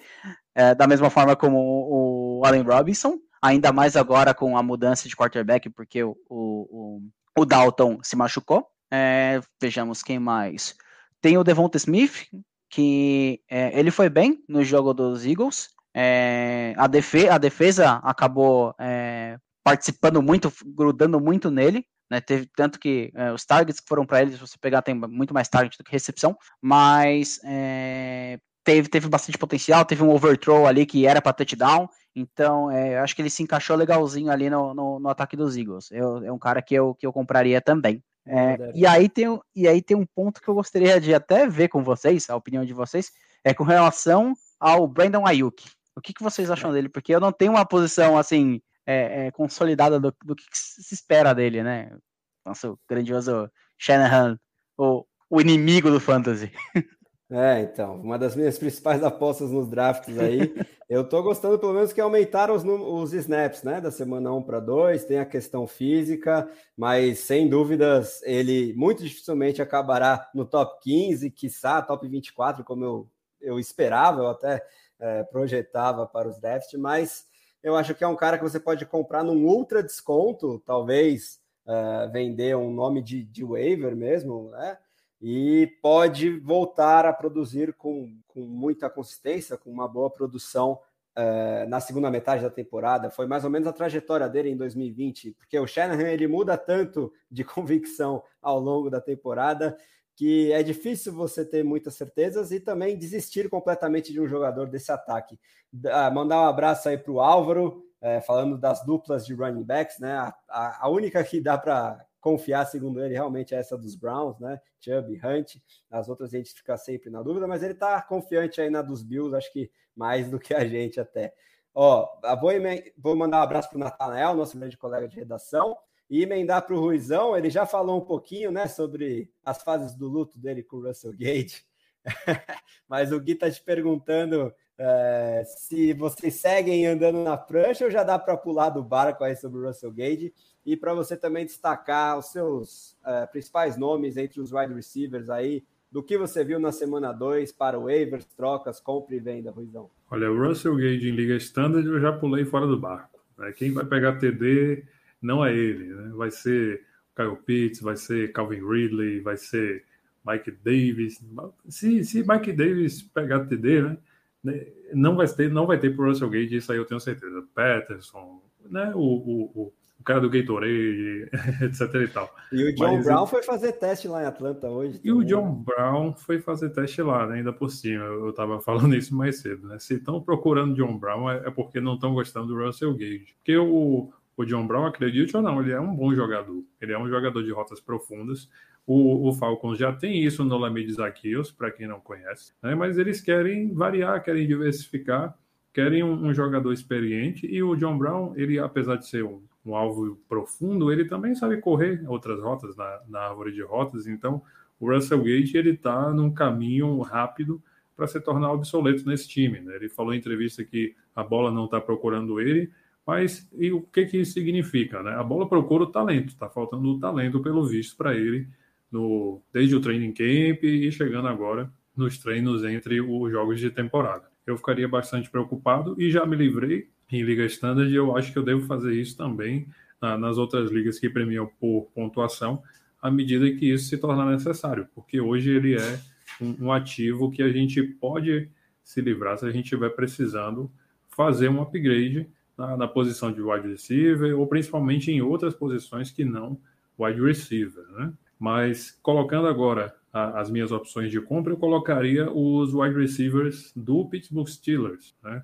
O Deontay Johnson e o Chase Claypool principalmente, porque eu não sou muito fã do Juju Smith-Schuster, ele foi bom na época do Antonio Brown, mas eu colocaria o, o, o Deontay Johnson e o Chase Claypool aqui, porque o calendário deles tem muitos bons confrontos daqui para frente, começando pelo Green Bay Packers, ou seja, um desses dois vai enfrentar o Kevin King, né? Eu estou sendo aqui um pouco clubista, mas a gente não, não tem como não dizer que o Kevin King é um, é um excelente confronto para um wide receiver, né? E o Pittsburgh Steelers vai pegar o Green Bay Packers daqui a pouco, na na rodada 5, 5 ou 6, se não me falha a memória. Enfim, tem outros bons confrontos aí no caminho. Tem Seattle Seahawks, tem Detroit Lions, tem o Bengals dentro da própria divisão, tem Browns, Vikings, várias defesas aí muito interessantes, muito convidativas para a posição de wide receiver. E aproveitar a, a lesão do Deontay Johnson, que não é grave a princípio, para comprar ele agora, né? Se o, o, o dono dele atual estiver preocupado. E o Chase Claypool, se você não conseguir angariar o, o, o Deontay Johnson nas suas primeiras tentativas, né? São opções muito boas e, e, o Big Ben não vai deixar de passar a bola agora que os Steelers está é, tá nessa fase de, de reconstrução, de linha ofensiva problemática, de defesa que não tem o TJ Watt no momento, vai voltar em algum momento aí, mas eles estão enfrentando dificuldades, perderam para o Las Vegas Raiders, como a gente viu, o Henry Ruggs, ele queimou a secundária, então, assim, para mim são opções muito interessantes de compra que a galera não está percebendo, mas que podem render bons frutos para essa temporada. Boa, Ruizão. É, aproveitando a thread né, do nosso amigo quase doutor Fantasy Football, ele projeta o Deontay Johnson como aquele week to week, né? Ainda bem ele não rompeu nenhum ligamento, como era suspeita, né? Principalmente na hora que a gente viu a jogada, mas deve perder alguns joguinhos aí. Eu acho difícil ele entrar em campo na próxima rodada, mas para a segunda metade da temporada, com certeza ele deve voltar. Então, realmente mirá-lo aí, todo esse ataque uh, aéreo dos Steelers é uma boa oportunidade agora. E aí, ó, mandar um abraço para o grande Arthur Murta, que está com a gente também, fantasia do futebol, está cozinhando. Espero que, que sobre um, um, pouquinho desse, desse manjar dos deuses aí para a gente depois, hein, Arthur? Vamos cobrar.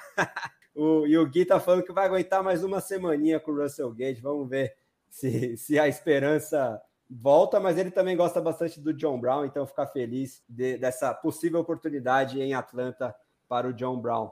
É, Bota o, Marquis Brown na conta aí também, viu? É, é, um bom nome também. É, realmente. Vamos ficar de olho. Ó, tá, o, o Murta tá falando que é hamburgão. Maravilha, hein? É, o Dantas tá falando que o bebê é dúvida para essa semana. Vocês sabem de quem ele tá falando? Agora tô, tô boiando. Se ele puder é, esclarecer, a gente. É o Big Ben, né? Provavelmente. Ah, Big Ben, justo. Então, o Big Ben. Eu pensei em Bill Belichick, mas. É, eu também. Quando eu leio o BB, eu leio o Bill Belichick. Mas o Big Ben, é, segundo o nosso amigo aqui, né? O Dr. Fantasy Football no Twitter, é uma questão menos grave, porque é uma lesão muscular no peitoral esquerdo, que não é o braço é, que ele usa para lançar, ele é destro, então não deve ter maiores problemas para entrar em campo na próxima rodada. Uh, antes de eu voltar para o Ruizão e perguntar sobre o, o principal queridinho dele, que agora está sem quarterback, quero saber do Serjão é, se ele acha que o KJ Osborne realmente é o principal alvo de waivers na posição de wide receiver, ou se ele preferiria o Rondell Moore, talvez, e alguns outros alvos aí para troca, como pré-venda para você, Serjão. Não, eu prefiro pessoalmente o Rondell Moore, mas o KJ o KJ Osborne tá com bastante volume, mas eu acho que o Rondell Moore está sendo cada vez mais envolvido no plano de jogo.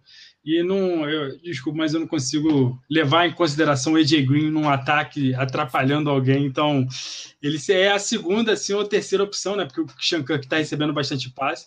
E a gente vê que o Arizona Cardinals ele praticamente não tem jogo corrido.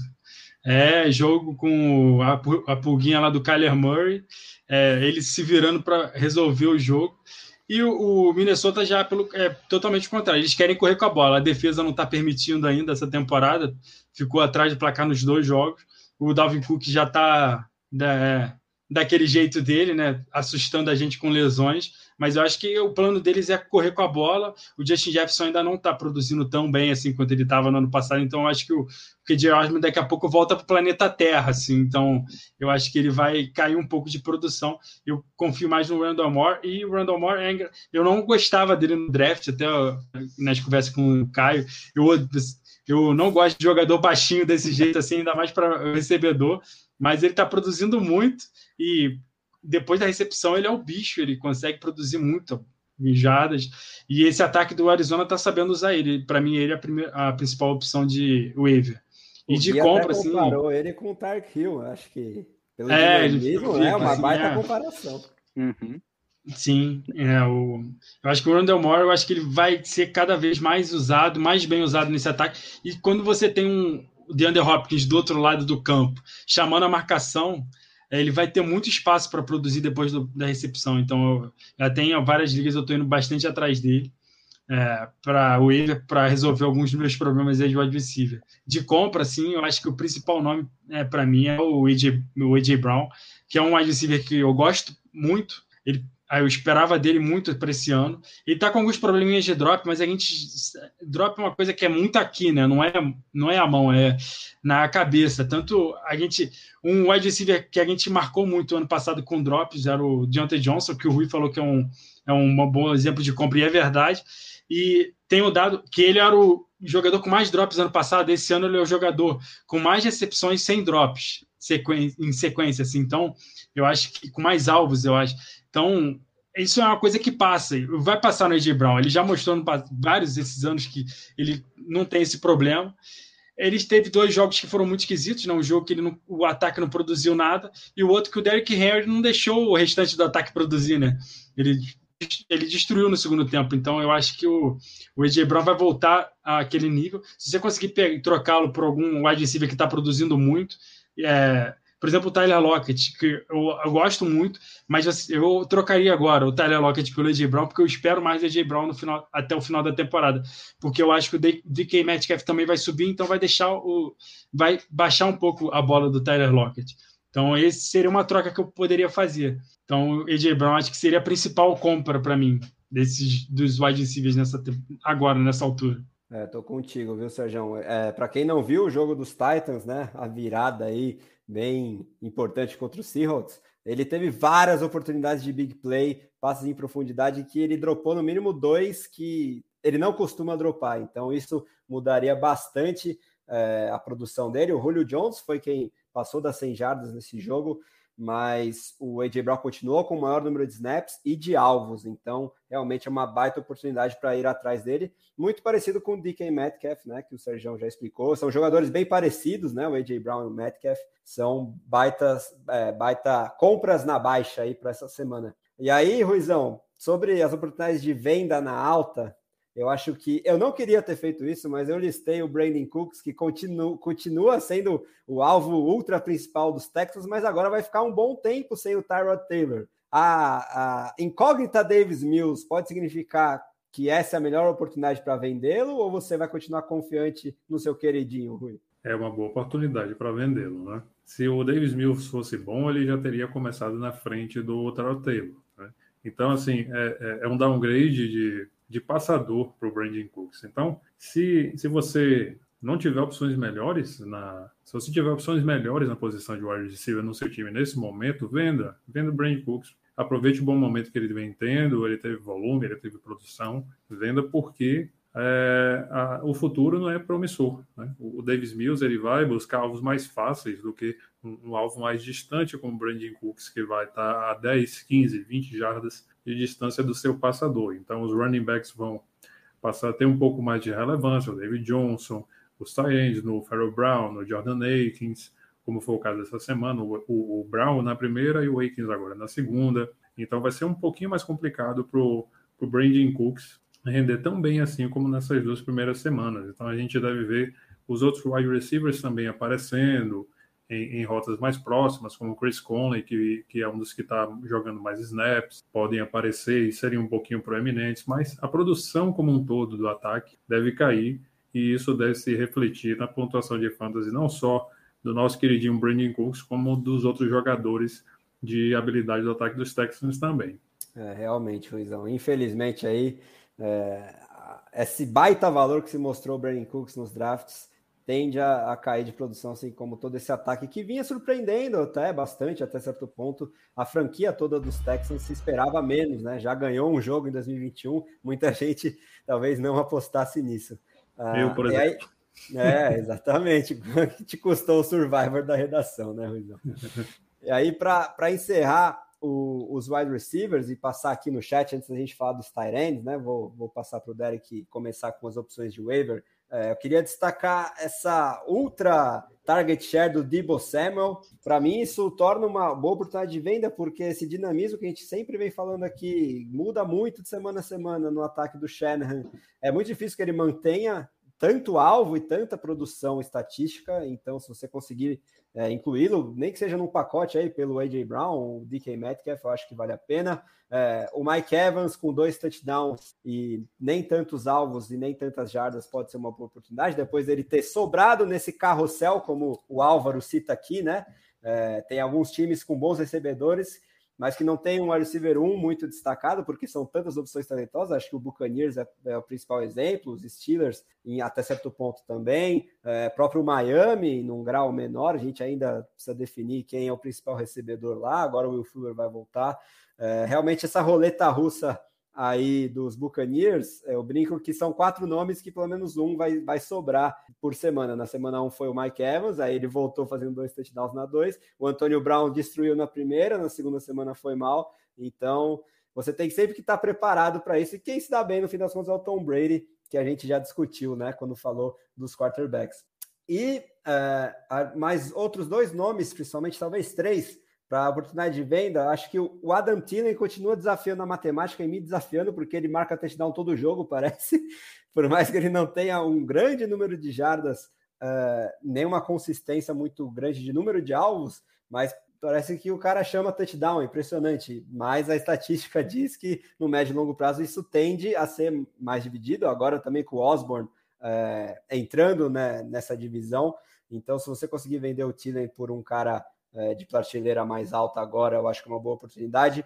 O Marquis Brown talvez tenha conseguido alguma consistência nesse ataque tão é, terrestre dos Ravens, mas a gente tem que lembrar que o Mark Andrews ainda precisa engrenar, o Rashad Bateman vai voltar de, de lesão, e os Ravens tendem a encontrar game scripts diferentes do, desses dois primeiros jogos, que eles tiveram um tiroteio, tiveram que correr atrás do placar para vencer os Chiefs e quase vencer os Raiders. Então, eu acho que é uma boa oportunidade para vender o Marquis Brown, porque é, de tanto que o time gosta de correr com a bola, eu acho difícil ele manter essa produção e também por essa concorrência do Tyren Mark Andrews e do Bateman voltando mais para a segunda metade da temporada, mas eu destaco ele, né? E o Sterling Shepard também é, vem sendo bem consistente, principalmente em PPR, mas com a expectativa de que o Barkley volte a ser o protagonista desse ataque, o Golladay passe a, a a ter mais targets, como ele demandou em rede nacional ao vivo com o Jason Garrett ali. E tem o Evan Engram para voltar também, então eu acho que a divisão tende a aumentar nos Giants. Se você conseguir vender o Shepard por um bom valor, eu acho que é uma boa.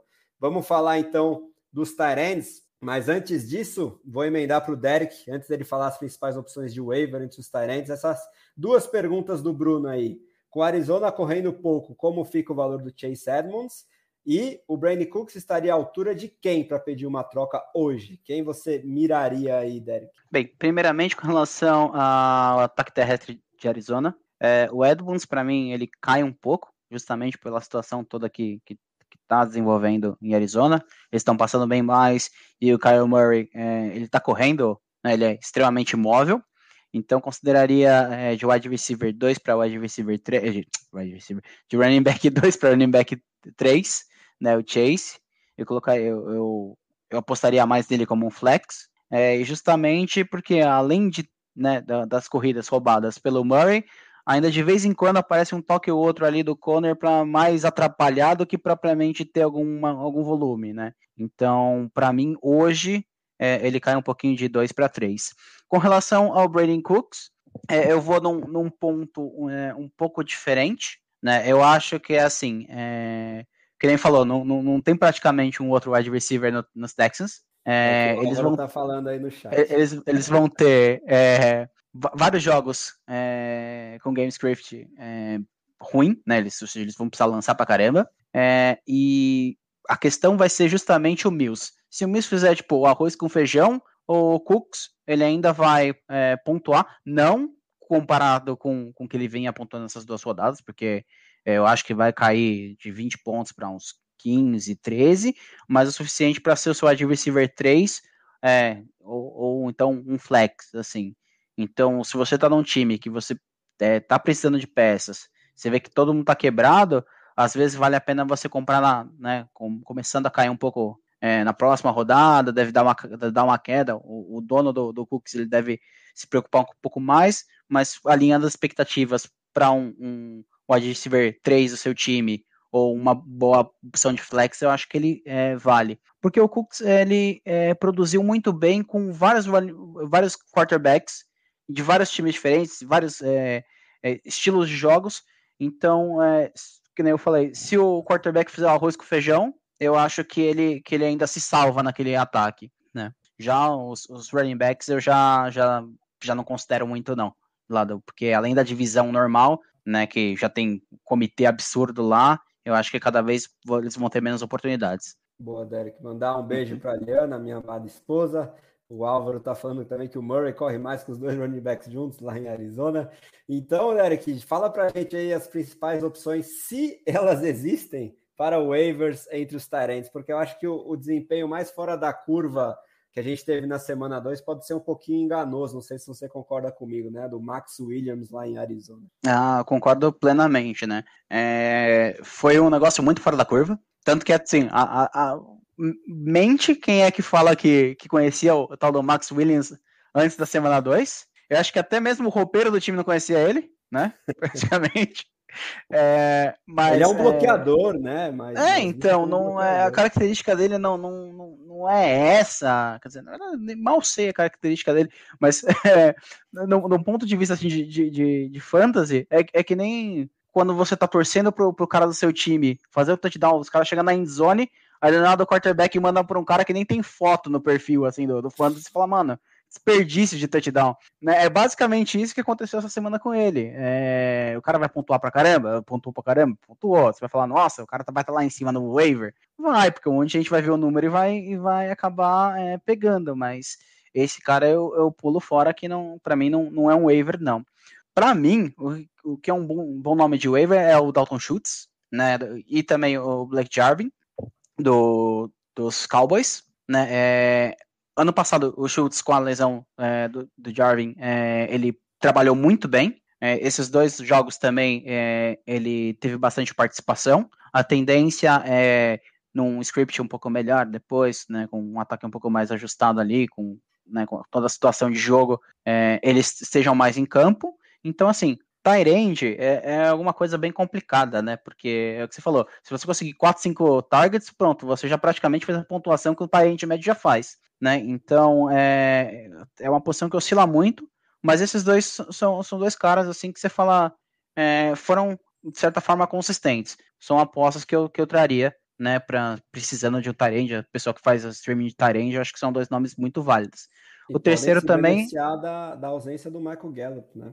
Ah, mas com total certeza, né? Que, que ele vai ficar um tempinho no IR ali é, para essas semanas é, é, uma excelente ideia.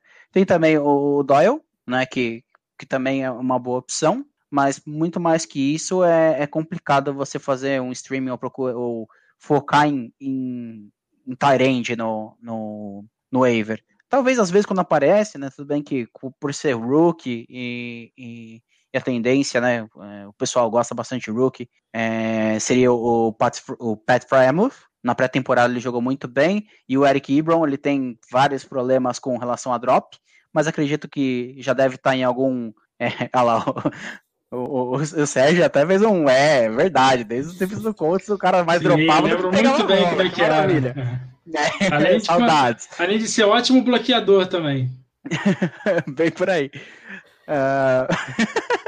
agora eu tô lembrando, todo, todo ele bloqueia, tentando bloquear com, com a OL do, do, dos Steelers. Dos meu Steelers, Deus do céu. Né? É. Não, queria aproveitar Mas... esse gancho, Derek, uhum. para saber do, do Serjão o que, que ele vê entre esses Tyrants dos Colts porque eu estava forte na, na aposta de Deep Sleeper para o Mo Ali Cox, mas o Doyle que apareceu nessa semana 2. Como é que tá essa divisão aí? Se você vê realmente o interminável Jack Doyle como uma opção para o waiver essa semana. Ah, o ataque do Colts, eu acho que nem o, o Frank Reich sabe o que, que ele faz, tanto que ele invocou o, Mar o Marlon Mack no segundo tempo para ver se fazia alguma coisa e não surtiu efeito. Eu acho que o Jack Doyle é uma boa opção para essa semana, ainda mais se eu acho que é certeza que o Wilson vai jogar. E se a gente olhar a interceptação, foi um passe para o Jack Doyle com todo o resto do time livre. Ele forçou o passe no Jack Doyle. Eu acho que ele vai passar bastante a bola no Tyrande. Eu eu tinha bastante esperança com o Kylen Granson, né? Falei isso aqui várias vezes, mas ele quase não entra em campo. E entre os três, é, se não fosse o Kylen Granson, eu prefiro o Molly Cox, mas parece que o Colts não, o coach não gosta muito de ganhar essa temporada, então o coach vai continuar com o Jack Doyle. E é aquilo, se ele conseguir cinco recepções na, na, no, na rodada, ele já vai ser um top 12. Então eu acho que o Jack Doyle pode ser uma opção se o, o Jacob Wilson se confirmar como titular mesmo. Boa, Sérgio. Então vou emendar com o Rui as opções de troca e compra e venda. Eu acho que a principal narrativa nessas duas primeiras semanas é o Rob Gronkowski tem muita gente se dividindo se ele é para comprar ou para vender. O, qual lado você está mais tendente aí, Ruizão? O, o Gronk rejuvenesceu, voltou a ser um Tyrene top de linha para o Fantasy? Olha, ele, ele rejuvenesceu sim. E nesse lado aí eu tô mais para compra. Por quê? Porque eu não acreditava nele na, na, na intertemporada, né? Ou seja, eu tenho um share do, do Gronkowski em todas as ligas. Então, assim, eu tenho ele hoje como candidato para compra. Por quê? É, ele está anotando CDs, mas ele está participando muito em campo. Ele sempre foi um bom recebedor e um bom bloqueador. Né? Ele não é o, o, famoso wide receiver gordo, como o Rafa Martins fala, né? Do, dos Tyrants que não bloqueiam, exemplo, o Eric Ibram. Então, ele é um jogador exemplar na posição no quesito versatilidade. O, o Gronk, ele é versátil e ele é competente, ele está jogando com o QB favorito dele em toda a vida, né? Então, ele, para mim, particularmente, é um candidato a compra. Mas se você o tem, ele é sim um excelente candidato à venda para você conseguir dois bons recursos para o seu time.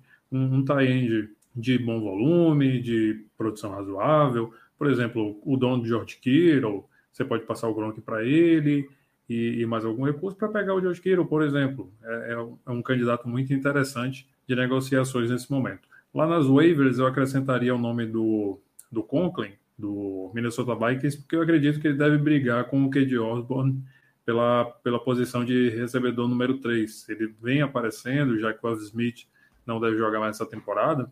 Então o Conklin ele está jogando muitos snaps, ele está entrando muito em campo e ele está recebendo uma quantidade razoável de alvos. Então ele pode ser um nome interessante que vai aparecer aí pelas semanas seguintes. Boa, Ruizão. Agora eu queria saber do Derek é, se ele já bateu o martelo de que o Mark Andrews baixou o valor, é, talvez tenha sido substituído pelo Gronk nesse top 6 que a gente sempre comentava pré-draft, ou se ainda, ainda tem alguma, tem uma esperança talvez um pouco maior que a minha, de que ele se, se restabeleça aí nesse grupo dos principais tarens para o Fantasy e citar mais alguns nomes para compra ou venda entre os tarens, Derek. Certo, vamos lá. Primeiro com relação ao Andrews. É, eu, sinceramente, é, eu já tive algumas propostas em outras ligas para ter ele, né, fazer uma troca, alguma coisa assim, mas eu estou tentando evitar um pouco. Né? É, eu acho que, que do jeito que está hoje, sem o Bateman, né, ele já não está recebendo muito, muita bola, quando o Bateman voltar, eu acho que ainda diminui ainda mais essa, porque é, é mais um, um wide receiver, mais um recebedor qualificado para brigar com o target com o Mark Andrews.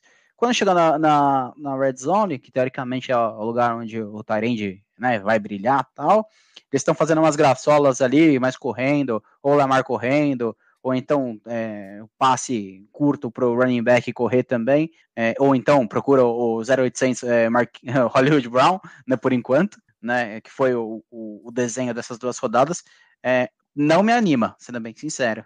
É, eu, eu refaria é, esse top 6 aí, né, a Santíssima Trindade ali com não tão santíssima agora, porque o Kitor ele tá indo mal, mas é, é um ponto bom de, de compra, porque eu imagino como eu tenho o Keaton em algumas ligas, é, e ele tá meio decepcionando, então às vezes eu até paro e penso, tipo, poxa, será que vale a pena vender, alguma coisa assim, né, porque tá, não, não tá rendendo, ele tá longe de ser o cara que era do ano passado, e antes da lesão, obviamente, é, mas eu daria mais um tempo pro Keaton, então você que ac acredita bastante nele, que eu acho que ele deve ter bastante volume ainda, é um bom nome para compra, o Waller também é, é um excelente nome para compra, mas é, você vai pagar caro pra caramba. Altíssima, é. Seria não, só é, para aproveitar que dessa vez ele não fez touchdown e, e não recebeu é, 20 targets. Exato, exato é, é, basicamente é isso.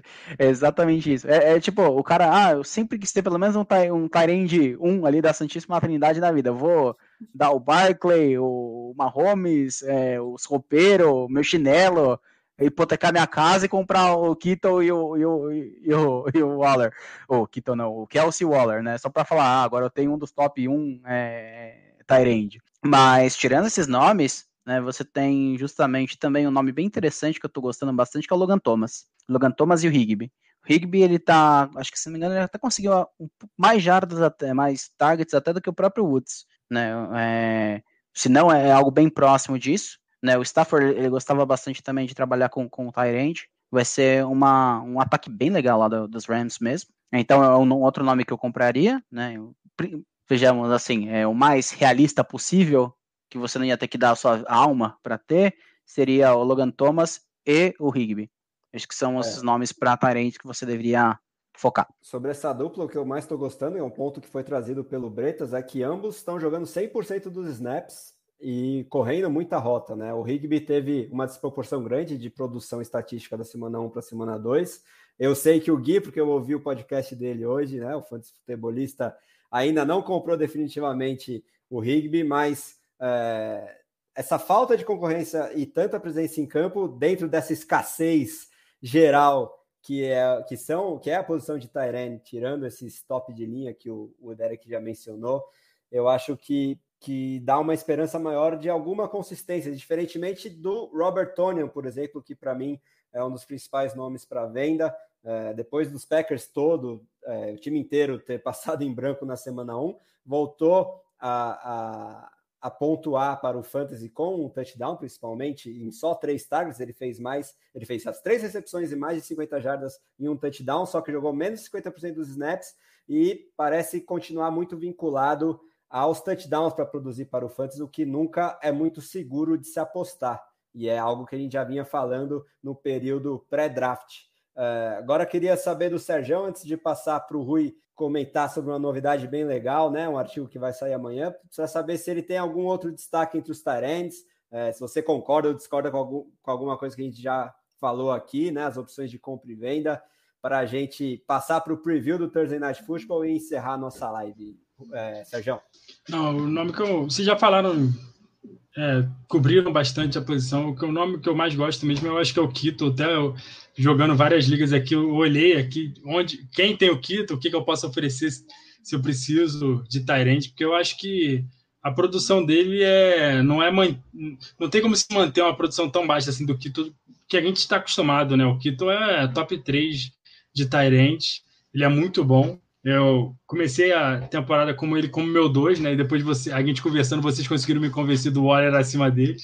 É, acabei mudando e acabou tá funcionando, mas eu acho que o Kito é o principal alvo de troca. E se eu tivesse o Gronkowski, eu iria atrás e tentaria trocar o Gronkowski pelo Kito, porque eu acho que a pessoa pode acabar é, indo nessa aí. O Gronk ele me assusta um pouco, ele tem um pouco menos de jardas, né? A maioria dos touchdowns dele são mais curtos E é importante lembrar, né? O Tampa Bay anotou nove touchdowns e nenhum corrido. Uhum. Isso não vai ser sustentável. O Tom Brady não vai passar para cinco touchdowns toda a rodada. Isso nem o Peyton Manning naquela temporada absurda dele, nem o, Pey, nem o Tom Brady naquela temporada de 2007 que eles ganharam 16 jogos, ele fez isso. Uma, daqui a pouco o grande Ronald Jones ou até o, o Kishon Von vai anotar um touchdown corrida aí para alegar a galera, é, matar todo mundo do, de raiva que tiver todos os jogadores. Vai acabar acontecendo e o Gronkowski não vai anotar esses dois touchdowns aí dele por rodada também, toda semana. É, também tô contigo. Eu tô mais para venda que para compra, mas sempre depende da oferta, né? Agora, Ruizão, manda ver aí sobre essa novidade do artigo que sai amanhã e o que, isso tem a ver com os Tyrants. Pois é.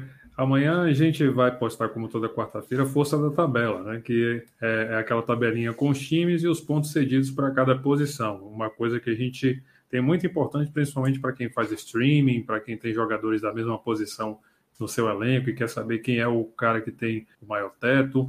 E aqui na posição de Tyrants, o, o, a liderança está com o Baltimore Ravens, né? Vai sair amanhã com 17,8 pontos PPR cedidos para a posição de Tyrant, mas a gente tem que passar essa informação com contexto, né?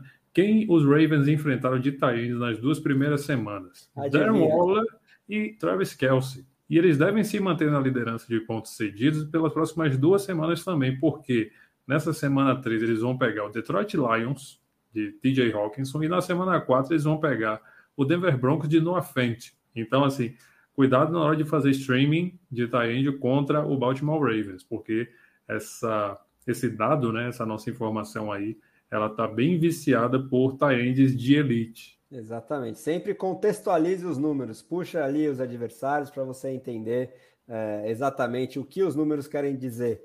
E na semana 5, né, depois de pegar o, o Hawkinson e o Fent e ter, tendo pego só Kelsey Waller, é, eles vão pegar aí o Indianapolis Colts do, do, Jack Doyle. Então, não, não se empolgue tanto aí com, com o Doyle ou com o Ali Cox na hora de enfrentar os Ravens. É, mandar um abraço para o Natanael, que está falando que quem assiste essa live está super preparado para waivers e com dicas valiosas para tentar trocas marotas. Essa é a nossa intenção, é isso aí.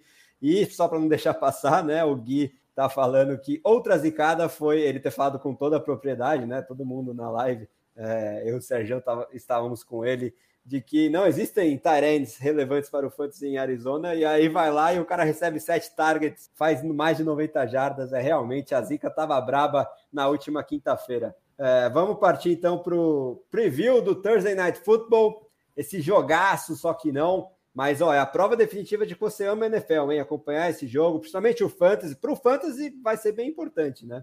Deve ter umas explosões estatísticas, a gente espera, pelo menos, né? Porque não vejo muito mistério nas opções desse jogo entre Carolina Panthers e Houston Texans, que jogam em Houston com um over-under de 44 pontos, né? A, é a, pontuação geral esperada pelas casas de aposta.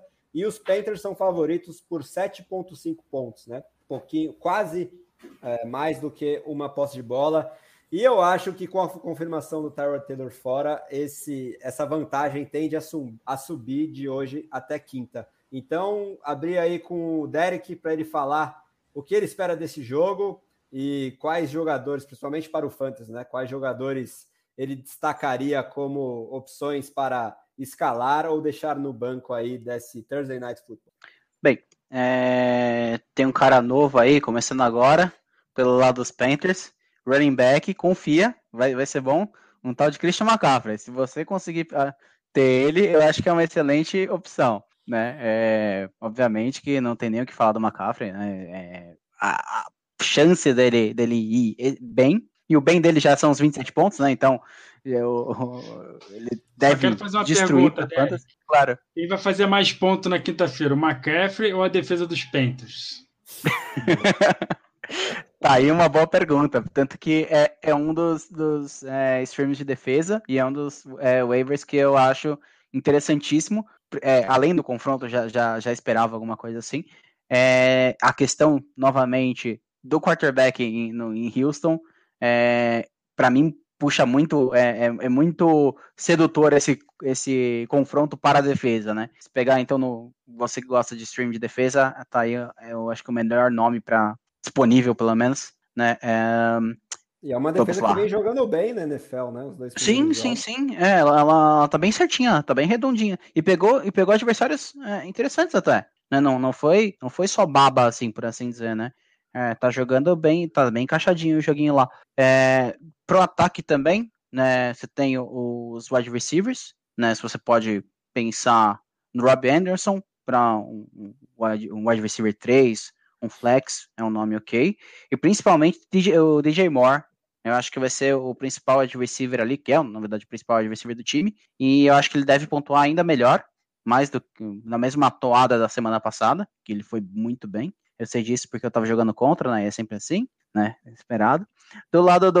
Do lado do. Acho, acho que esses são os principais nomes. É, o Darnold, eu ainda fico é, meio assim. Eu acho que para stream é um, é um stream ok, mas acho que tem nomes melhores disponíveis. E no lado, e no lado do, de Houston, é, eu consideraria apenas o Brandon Cooks, mas com, novamente, com as suas é, expectativas ajustadas, né? Ele, acho que ele deve perder uns 20 a 30% ali da, da pontuação que ele teve nas últimas duas semanas. É, realmente. Derek. Uhum. Agora queria saber se o Sérgio tem algo a complementar aí sobre as opções para esse jogo e respondeu o Bruno se ele preferiria é, startar, né, escalar a defesa dos Panthers contra os Texans de Davis Mills ou a dos Broncos contra os Jets de Zach Wilson depois de ter lançado quatro interceptações contra os Patriots. Eu iria na do Panthers, sem dúvida, porque o Zach Wilson, a gente falou aqui semana passada, né, no, na preview de quinta-feira, que talvez seja o pior jogo dele na temporada, a gente falou antes, né? Que é. porque os Patriots são. Essa gente acertou, é. pelo menos, né? É. E o Belichick é, é, um, é, um, cara sem coração nenhum, que quando vem um calor para jogar contra ele, ele, ele tira a alma do cara. Então, Zach Wilson, eu acho que não vai repetir. Mesmo que o, o Broncos seja uma boa jogada para essa semana, não vai chegar a quatro interceptações. A dos Panthers é bem capaz de passar até desse número do Davis Mills é, nesse jogo aí. É assim, o, o Derek falou do Sandarnold poder ser um, um bom streaming. Assim, meu medo de Sandarnold é será que ele vai ter que passar a bola?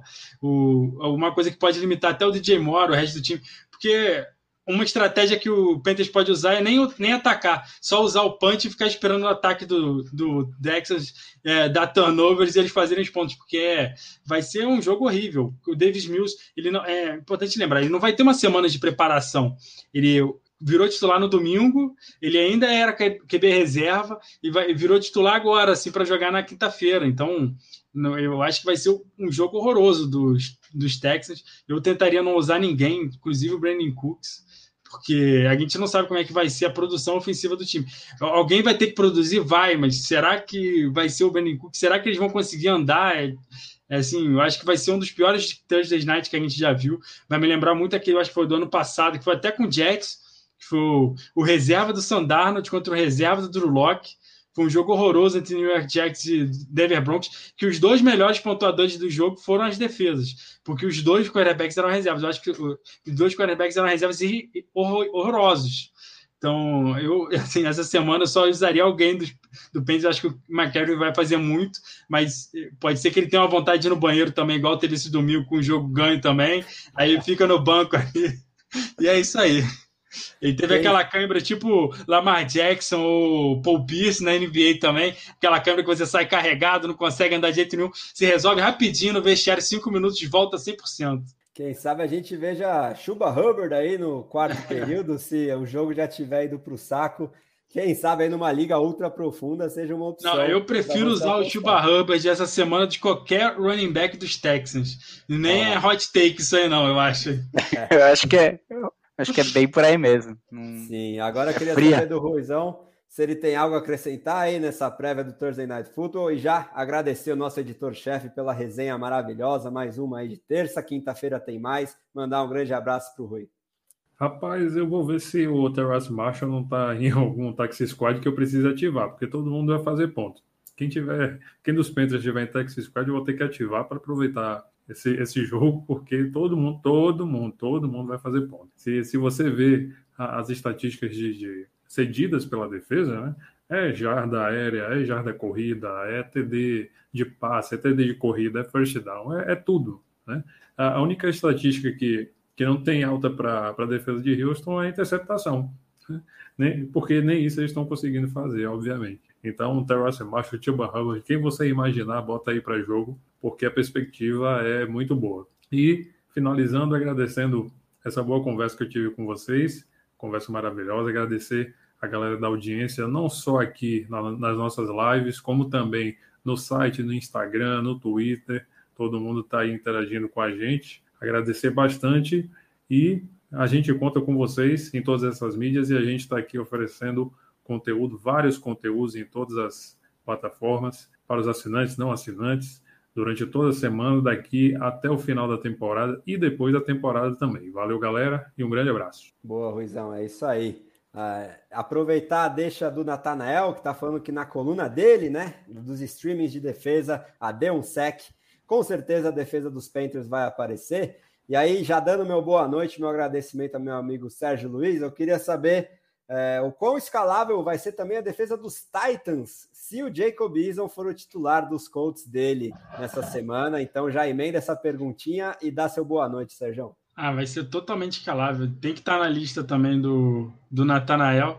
Até em uma liga que a gente joga que tem defesa, eu já estou correndo atrás do, do Tennessee Titans. O Jacobson mostrou todo o talento dele em, duas, em dois passes nesse jogo dos coaches. Um foi na lua, o outro foi na mão do jogador do Seahawks. Então, é isso aí que a gente tem que esperar para essa semana. Mesmo a defesa do Titans sendo bem ruim, o, o ruim da defesa do Titans ainda vai ser melhor que o ruim do Jacobson.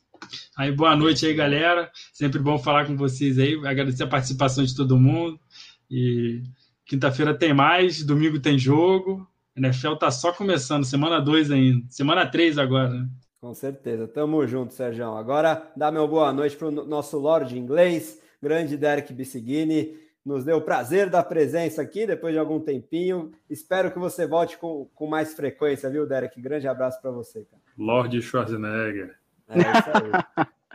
Bem, eu que agradeço aí fazer parte né, dessa mesa redonda aqui, é, só de craque, né? Foi, foi bem divertido. Obrigadão aí pro pessoal que acompanha com a gente também na live, né? Foi, valeu pelas perguntas aí, foi, foi bem bacana tirar a dúvida de vocês, bater um papo também. E pro pessoal aí também do podcast, né? Agradeço aí pelo, pela audiência e nas próximas vezes eu, eu pode deixar que eu venho mais vezes, se preocupa não. Boa, Derek, tamo junto. Ó, um grande abraço aí, Natanel, Bruno, Arthur Murta dando boa noite pra gente. Muito obrigado pelo elogio, Brunão. Quinta-feira tem mais, sempre às oito da noite, de terça e quinta estaremos ao vivo aqui no YouTube, no dia seguinte em versão podcast. Um agradecimento forte para todos que estão aí com a gente, como o Álvaro. E é isso aí, galera. Quinta tem mais com esses previews, como a gente fez agora do Thursday Night, sobre todos os jogos do Domingão de NFL. Um grande abraço e até a próxima. É só responde. Tem uma pergunta aí do Álvaro. Opa, aí, chegou pergunta, não vi. Manda bala aí, Sérgio. É, ele trocou, acho que o Heinz, o Elijah Mitchell e o Juju Smith pelo Najee Harris e perguntou se a, saiu na vantagem. Olha, Com eu. Com certeza. Bem, é, aí, troca, aí, deixa eu denunciar aqui, já ligar para a polícia do Fantasy 190, porque olha, isso daí é pra sair de camburão, cara. É.